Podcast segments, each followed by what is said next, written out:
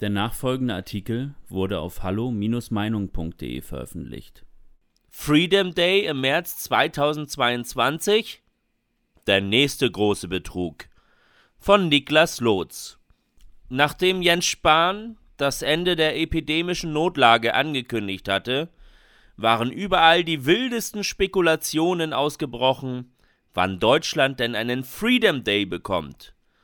Markus Söder mutmaßte schon, dieser könnte jetzt im November bevorstehen. Die Realität ist nun allerdings, dass die mutmaßliche neue Ampelregierung ganz andere Pläne für Deutschland hat. Einen Freedom Day soll es erst im März 2022 geben. Bis dahin soll es auch ohne Corona-Notstand weiter Maßnahmen geben. Und ob im März 2022 dann wirklich die Freiheit kommt, das ist mehr als fraglich. Frei sind wir doch sowieso, oder nicht? Immer wenn im Bundestag in den letzten zwei Jahren Änderungen am Infektionsschutzgesetz beschlossen wurden, folgten darauf massive Proteste der Bevölkerung. Das ist auch mehr als verständlich, denn meist waren dies Schritte zu einer Limitierung unserer Grund- und Freiheitsrechte. Der neue geplante Coup könnte allerdings alle vorangegangenen Änderungen übertreffen, denn er stellt eine juristische Zäsur dar. Die Einschränkungen des Corona-Notstands sollen künftig auch bleiben dürfen. Wenn es gar keinen offiziellen Notstand gibt, Notstandsmaßnahmen ohne Notstand, das klingt nach einer finsteren Dystopie, und es wundert einen schon, dass man solche Pläne der Bevölkerung mal eben nebenbei als ganz normal verkaufen kann. Die Ausrede diesmal ist, es sei eine sogenannte Übergangsregelung, die lediglich bis zum Freedom Day im März 2022 gelten soll.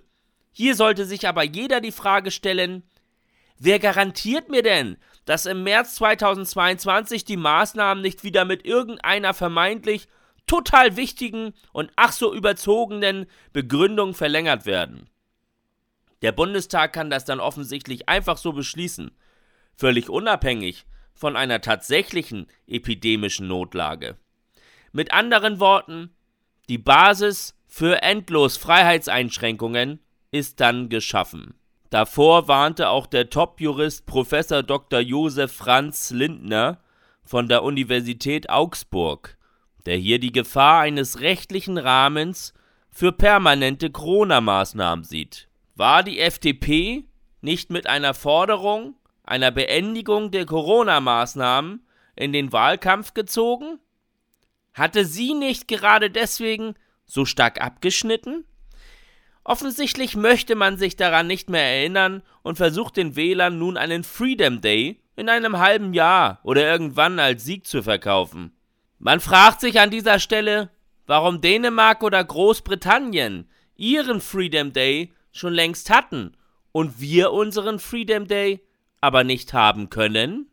Es gibt absolut nichts, womit die FDP es rechtfertigen könnte, jetzt einem rechtlichen Rahmen für ein weiteres halbes Jahr Einschränkungen zu beschließen.